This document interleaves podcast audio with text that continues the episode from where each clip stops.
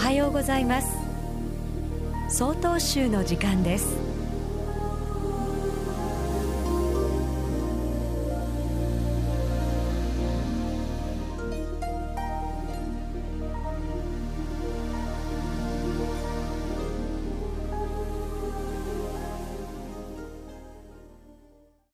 おはようございます。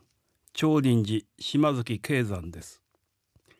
道元様は人に物を言う時にはその言葉が御仏の教えであるかその人の幸せとなるか今言うべき言葉なのかと三度考えた後に話しなさいと説かれました。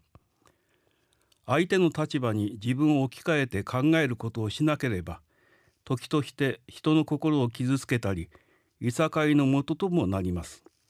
また自分では良いことをしてあげたと満足していても相手にとっては迷惑と思われることもあります。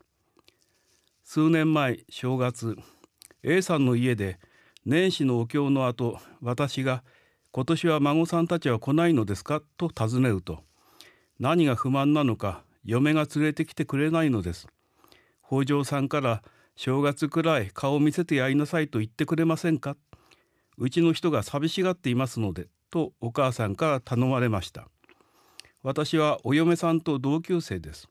心配になり電話をしました。すると彼女はこのように話をしてくれたのです。お父さんもお母さんもとても良い人です。でも子供を連れて行くと甘やかして夜も遅くまで起こしています。毎月小遣いを決めて高価なものは誕生日まで我慢させているのですが1万円もするものもすぐ買ってくれるのです。この頃は欲しいものがあるとおじいちゃんに電話して買ってもらうと反抗したりします。ですから子供の教育のためにも連れて行けないんです。北条さんからうまくお母さんに伝えてくださいと言われました。納得した私は数日後注意深く相手を傷つけないようにおばあちゃんにお嫁さんの気持ちを伝えました。するとおばあちゃんは私も子育ての時同じことで悩んだことがあったのにすっかり忘れていました。本当によくわかりました。とお礼まで言ってくれました。そして次の正月には賑やかな孫たちに囲まれた幸せいっぱいの A さんご夫婦とお嫁さんの笑顔が私を迎えてくれたのです。ただいまのお話は江差町長林寺住職島崎慶山さんでした。この番組に対するご意見ご感想をお寄せください。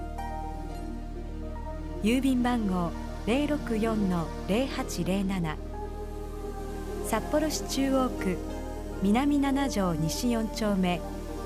玉宝寺内曹洞宗北海道管区強化センター。